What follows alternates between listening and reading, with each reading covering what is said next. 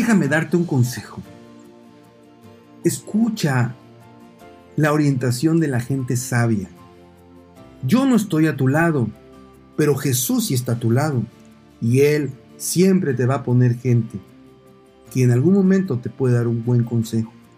Por eso yo te pido que escuches el consejo de gente sabia, porque siempre va a haber gente sabia, especialmente gente que ya vivió, ya experimentó, y su consejo te puede ayudar a tomar decisiones sabias con respecto al noviazgo. Idealmente, tengo que confesarlo, deberían ser tus padres los principales orientadores y asesores en cuanto al tema del amor y el enamoramiento. Ellos debieran ser los mejores consejeros por excelencia, pero lamentablemente en muchos hogares ellos están ausentes. O tal vez ni siquiera tuviste el privilegio de conocerlos. Tal vez tienes buenos padres, pero no quieres escucharlos porque son muy aburridos. O simplemente no son un buen ejemplo con relación al tema del amor. Bueno, sea como sea, lo importante es que te rodees de gente sabia, temerosa de Dios y sobre todas las cosas, lo más importante, que sean personas íntegras, personas que realmente tengan una amplia experiencia y sean personas piadosas.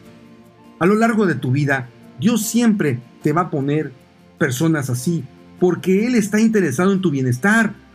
A ellos les debes pedir consejo y orientación en cuanto al noviazgo.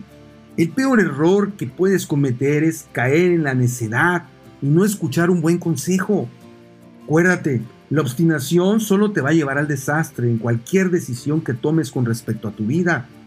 Recuerda que un verdadero amigo o consejero siempre te va a decir la verdad, aunque ésta sea muy dolorosa. Los verdaderos amigos o personas sabias no van a solapar tus errores o tus pecados. Al contrario, te van a exhortar, te van a confrontar y te van a corregir.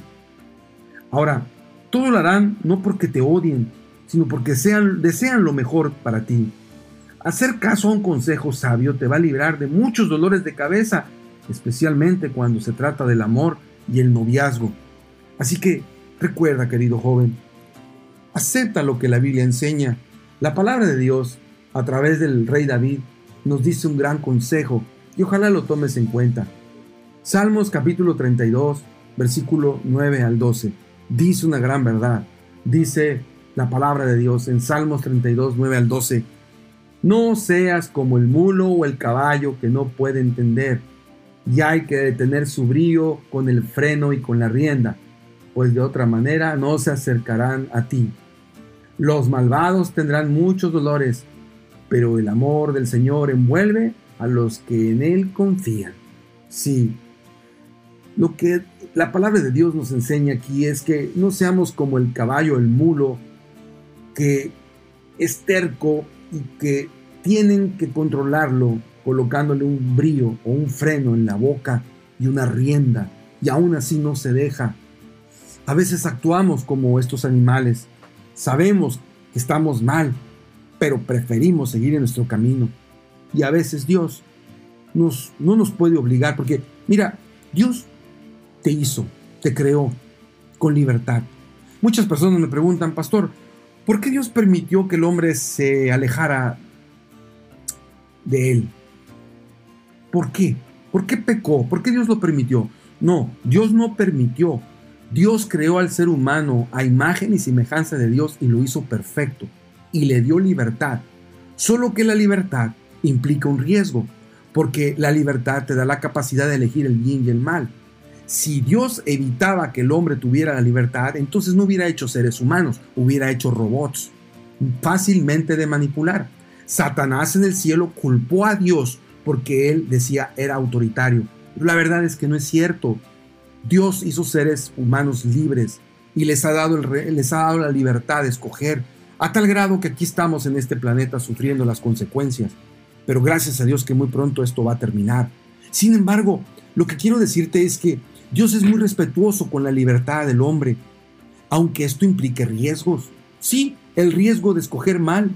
Ahora, no importa si escoges mal, Dios siempre, mientras haya vida, va a tratar de ayudarte y darte su misericordia para sacarte de cada golpe o atolladero en el que te encuentres.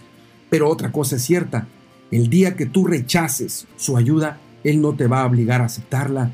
y te va a soltar. Lamentablemente Satanás está muy al tanto de eso y cada vez que un joven en su necedad decide rechazar el consejo de Dios, se aprovecha para tomarlo, poseerlo, atraparlo y esclavizarlo.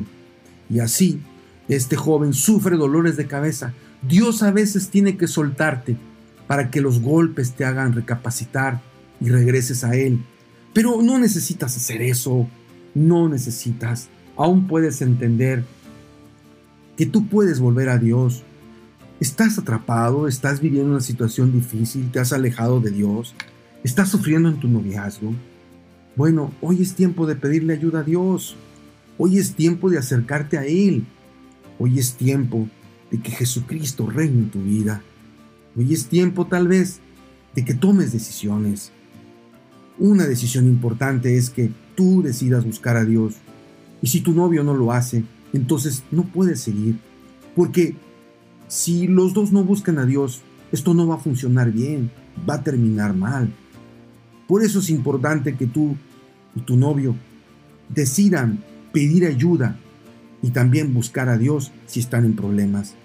Pero no te ciegues ni te encapriches, porque a veces Dios te habla y te dice no es por ahí, y nosotros nos intercamos y queremos seguir nuestro propio camino, y por eso nos va mal. Sí, hoy Jesús te dice, hijo, no tienes por qué sufrir. Si has recibido una decepción amorosa, yo estoy para consolarte y tengo mejores planes para ti. Sí, querido joven, querida señorita, tal vez estés sufriendo en el amor, pero créeme, si vas a Jesús, nunca serás decepcionado. Él va a conceder los deleites de tu corazón. Y si está en sus planes, Él va a poner a la persona indicada para ti. Pero tienes que ser paciente, obedecer su palabra y entregarte a Él. ¿Lo has hecho? ¿Por qué no haces ahora ese pacto con Dios? Oremos y acepta al Señor como el Salvador de tu vida. Querido Jesús, gracias, porque en tu palabra encontramos consejos para que los novios se conduzcan de acuerdo a tus principios. Pero hoy estoy hablándole a esos jóvenes y señoritas que están lastimados, tristes, decepcionados por el amor, o simplemente tienen un verdadero noviazgo infernal. No saben qué hacer con él. Oh Señor, te ruego que los ayudes en este momento, que se acerquen a Cristo y que rompan relaciones tóxicas, que rompan todo tipo de atadura que los esclavice. Dales la libertad de conocer la buena noticia de que nos amas, has venido por nosotros para salvarnos y tienes un plan maravilloso para renovar este mundo y llevarnos a la patria celestial. Donde quiera que estén esos jóvenes, hambrientos y anhelosos de ti, te ruego que tu Espíritu Santo sea con ellos. En el nombre de Jesús, llena sus corazones y que sean, Señor, jóvenes dispuestos a seguirte y hacer de ti el Salvador de sus vidas. Amén.